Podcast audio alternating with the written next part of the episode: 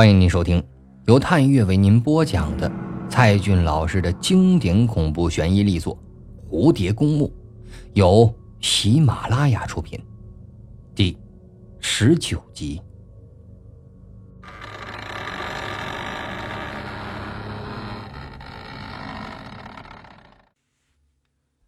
尚小蝶大胆的扬起了头，因为。我们刚从蝴蝶公墓出来，随时都会有危险，就像白霜还有白露姐妹失踪的孟冰雨，还有其他传说中的人们，是吗？就算是吧。那那孟冰雨在失踪前找过你是吧？他向你打听过蝴蝶公墓的事情吗？好，我承认，他。想要得到我的帮助，但我劝告他不要去那儿，只是随便说了一些传说，并没有透露半点蝴蝶公墓的位置。他能自己找到那儿去，是他的造化，也是他的厄运。庄秋水穿过了绿树掩盖的小径，疾步的向着学生宿舍走去。小蝶紧紧的跟在他旁边追问道：“哎，你别走，回答我的问题。孟冰雨还说什么了？”他终于停了下来，脸隐藏在树叶的阴影之后，说道：“他，他寻找蝴蝶公墓的真正原因是鬼美人。啊，鬼美人。”小蝶想起了那白衣长发的女子，古典的眼神里带着妖魔的气息，同时。他想到了在孟冰雨的笔记本里最后记录的两句话：“我从蝴蝶公墓回来了，我找到了鬼美人。”孟冰雨说他在蝴蝶公墓找到了鬼美人，那到底是人还是鬼？是一种蝴蝶。庄秋水用沉闷的语气。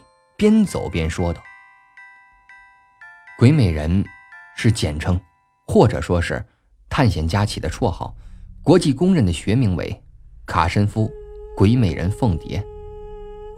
卡卡卡申夫鬼美人啊，又简称卡氏蝶，以发现者的姓氏命名的，就像是普热瓦尔斯基马，简称普马氏。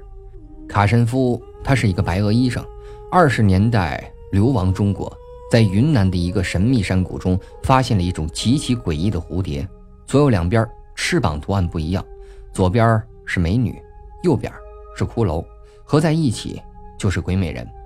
卡申夫在美国的生物学刊上发表了一篇论文，并记取了独一无二的鬼美人标本。这种蝴蝶只存在于远古的传说里，立刻震惊了世界。你是说，鬼美人是一种稀有的蝴蝶品种？嗯，不但稀有，而且神秘。全世界现在已记录的蝴蝶一万四千多种，根据不同的形态结构、进化发展以及血缘关系，共分为十六科，每个科下分为若干属性。中国分布有十二个科，卡申夫鬼美人凤蝶就属于凤蝶科。人们怀疑这种蝴蝶早已灭绝，一旦找到。就是稀世珍宝，有极高的研究价值。你，你怎么知道的？哦，那个生物系的宁教授告诉我的。他有一次秘密的对我说过，传说在本市的某个角落有一个叫蝴蝶公墓的地方，里面就藏着鬼美人。那孟冰雨是系里公认的高材生，经常帮教授做实验助理。我相信。宁教授对他也说过相同的话。那，你的意思是说，也许我们还得找宁教授谈谈。啊，那这样吧，那我明天联系一下他吧。哦，对了，还有一件事，我和孟冰雨都知道。他回过头来，幽暗的路灯光线照在那里。美国有一个研究机构，在全球范围内悬赏十万美元。求购卡神夫鬼美人凤蝶的标本，若捕捉到活体，则为二十五万美元。啊，尚小蝶恍然大悟。那孟冰雨不惜一切代价寻找蝴蝶公墓，再想要得到鬼美人的原因，就是为这二十五万美元的赏金吧？嗯，我觉得至少是一部分的动力吧。但我想最重要的还是人类天生的好奇心和探险欲。孟冰雨一直以为我去过蝴蝶公墓，其实我也是前天晚上才第一次进入。我要他绝对不要去那儿，也不想给他任何的帮助。我预感到他会出事儿，果然，他很快就从人间蒸发了。女生寝室楼近在眼前，舍监又投来了怀疑的目光。庄秋水摇摇头说道：“好了，别多想了，早点睡觉。记住，晚上千万不要跑出来。”“嗯，我听你的。”小蝶又恢复了那柔弱的语气。“晚安。”六月十二号，夜晚二十二点零五分。他睡不着，在上铺翻来覆去，总觉得关节很不舒服。田巧儿难得早回来，可能是今晚受了很多的刺激，想早点睡觉吧。宋优和曼丽在下铺讨论着世界杯，今晚是日本对澳大利亚。尚小蝶。打开了床头小灯，翻起了萧鼎的《诛仙六》，他是贝斯塔曼书友会的会员，上周通过书友会网购了这本书。除了铁打不动的悬疑小说，他还爱读《诛仙》《九州》之类的玄幻小说，有时呢会去萧鼎的博客上留言。至于尚小蝶为什么喜欢《诛仙》，除了小说的故事之外，也因为主人公张小凡的名字。与他相近吧。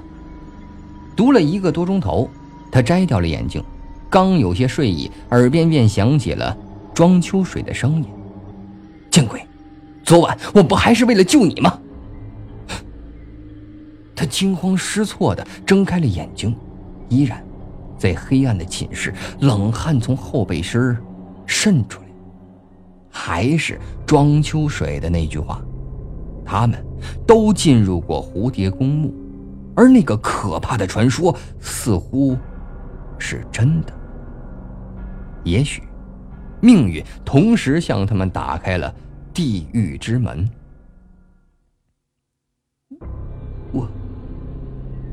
我快死了吗？小蝶在心底默默的问着自己，随即回答：“但我不后悔。”金铃子叫了，宋优自然的从床上跳起来，又对着小蝶大发雷霆了一通。这两天，宋优有些神经过敏，因为室友白露的死，让大家都生活在了恐惧中，尤其是晚上睡在寝室里，总是会担心白露会回到床上，然后一个个的掀开他们的被子。尚小蝶紧紧的保护着金铃子。直到宋优吵累了，继续睡觉。除了陆双双外，虫子是他唯一的朋友。小时候，只有虫子才会与他接近。除了最冷的季节，这些小家伙无处不在，无时不在。几乎所有的女孩都讨厌苍蝇、蟑螂，妈妈也会一直教育孩子：看到苍蝇要拍死或者赶走。虫子嘛，会传染疾病，但尚小蝶却是个例外。当然了，她从小也没有妈妈，从不会踩死蟑螂，而是任由它们爬来爬去，除非接近食物，才挥手赶走。他走到哪儿都会聚集很多的虫子。小学时常蹲在地上看蚂蚁搬家，而蚂蚁们也卖力地表演着，直到老师把他揪回教室。而那些牵牛、金甲虫之类的漂亮昆虫，也总会出现在他左右，一时兴起还会抓几只回家照料。从蟋蟀，到叫蝈蝈，到金铃子，几乎所有的鸣虫他都养过。有时窗台同时挂着三个叫蝈蝈的笼子，地上还有七八个蟋蟀罐，简直就成了男孩。每一年的春天，他都会养蚕宝宝。他喜欢看蚕宝宝那吐丝的样子，从丑陋的小虫子变成坚硬雪白的茧子，最后破茧而出，羽化为蛾。同学和老师都认为他古怪，觉得他的身上随时会飞出一堆的臭虫。长此以往，恶性循环。他越没有朋友，就越喜欢虫子，而越喜欢虫子，就越没朋友。所以。在 S 大能有双双这样的好朋友，他觉得是上天赐予他的福气。在关于虫子的回忆中，尚小蝶渐渐的沉睡了下去。但愿这会是一个好觉。六月十三号凌晨六点四十分，很遗憾，尚小蝶还是没睡好，从夜里直到清晨，只感到身下的床。变成了幽灵小溪的荒草地，自己的后背变成了红色的书包，野草疯狂的越长越长，刺破他的身体，一直钻进了骨子里，变成犹如是锋利的锯子，将他锯成了十几节，血管唱起了夜半歌声。醒时，这浑身上下刺骨酸痛，特别是腿上的关节疼的。几乎都抬不起来了。戴上眼镜，挣扎着爬下床铺，他怀疑自己会不会快死掉了，就像白霜和去过那里的其他人一样。幸好还可以活着刷牙。镜子里，自己满嘴都是白色的牙膏泡沫，眼睛感觉更不对了，越看自己越头晕。只是脸上的雀斑好像少了，粉刺、痘痘不那么明显。难道这两天新换的洗面乳起了作用？又凑近镜子仔细的看看，皮肤也干净白嫩了些。他摸着自己的脸，还是不太敢相信。不，大概又是幻觉吧。闭上了眼睛，吐出了漱口水。尚小蝶匆匆的冲了出来。清晨的走廊，寂静无声，不知不觉跑出了寝室楼，来到了充满露水的校园小径中。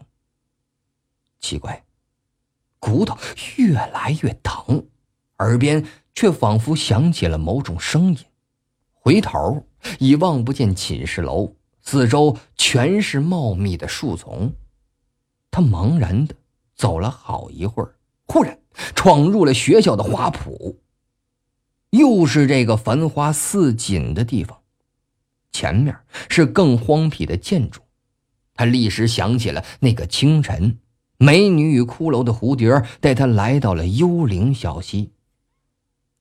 心跳扑通加快了，脚下却不由自主的往前走去，直到看见那盛开的夹竹桃花。清晨的小河上弥漫着薄雾，浑浊的暗绿色的水面波澜不惊，却看不见那暗红色的神秘书包。忽然，夹竹桃的叶里隐隐有个黑影儿，鬼魅般的穿行在鲜艳的花朵间。尚小蝶吓得差点摔倒，不过去过蝴蝶公墓之后，她的胆子也大了许多。便悄悄地走进了这片树林。那个人猛然抬起头来，隔着一簇美丽的枝叶，小蝶看到了一双细长、锐利的眼睛。庄庄秋水，他立时叫出了他的名字。他也意外地睁大了眼睛，脚下一滑，差点掉进河里。本来大胆的男生，竟被吓成了这样。这两天都在草木皆兵、风声鹤唳中度过。三天前，他还坚信，凡是去过蝴蝶公墓的人都会遭到某种神秘力量的报复。但现在，他希望那只是荒诞的传说。蝴蝶公墓不过是片老房子，所有的意外纯属巧合。然而，庄秋水并不能说服自己，只能是尴尬的。苦笑了一下。你你你你怎么在这儿？这句话应该是我问你才是啊。哦，呃，是你告诉我在这捡到了孟冰雨的书包嘛，所以我过来看一下，看看还有没有其他的东西被遗漏了。他走出了夹竹桃林，神色凝重冷峻，转头看着那浑浊的河面，悠悠地说道：“那，你又是来做什么的？”小蝶不想回答，自己也无法解释。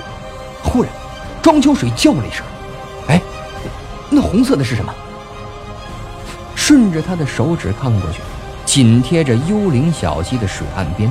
有个红色的东西藏在野草里，是那只红色的女鞋。尚小蝶想起来了，前天并没有告诉他这个鞋子。庄秋水小心地走到河边，蹲下来，看着这只女鞋，一只红色的中跟鞋子，看起来小巧玲珑、精致诱人，只是表面沾了许多的污垢。幽灵小溪边的红色女鞋，或许早已在此躺了许许多多个日夜，孤独的伴着这池绿水。野渡无人，鞋自横。庄秋水的手指剧烈的颤抖着，眼神里既是恐惧，又是渴望。终于，他抓起了这只神秘的女鞋。不这不是灰姑娘的水晶鞋，而是鬼美人的红舞鞋。小蝶惊讶的摇摇头，没想到庄秋水会拿起这只鞋子。若在路边见到一只脏鞋子，凡是正常人都绝不会用手去碰的，捡垃圾的除外。然而，更让他想不到的是，庄秋水还把这鞋子浸到了河水中。小巧的红鞋没入了暗绿色的水面，一波波涟漪随之泛起，仿佛正有一个妙龄女子下河沐浴。他悄悄地走到了庄秋水的身边，忍不住地问道：“哎，你、你、你在干什么呀？别说话。”庄秋水的手也进入了幽灵小溪之内，小蝶吓得闭起了眼睛。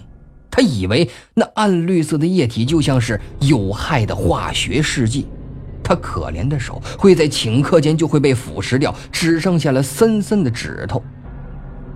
然而，他的手居然在水里晃了几下，用河水洗着那只鞋子。一分钟后，他举起了女鞋，河水已洗去了表面的泥垢，水珠滴落干净后，这鞋子。露出了鲜艳的红色，漂亮的形态更加醒目，发出了湿漉漉的耀眼反光。小蝶胆战心惊地看着鞋子，庄秋水把这只鞋子拿到眼前，上上下下的仔细端详，忽然，站立地说道：“，就是这只鞋。是什么？孟冰雨的鞋子。”在她失踪前前几天，一直穿着这双鞋子，这个也是她最喜欢的一双鞋。每次参加聚会，比如卡拉 OK，都会穿上，吸引了很多男生的眼球。他的眼睛仍然盯着鞋子，我不会认错的，就是这双鞋子，孟冰雨的红鞋。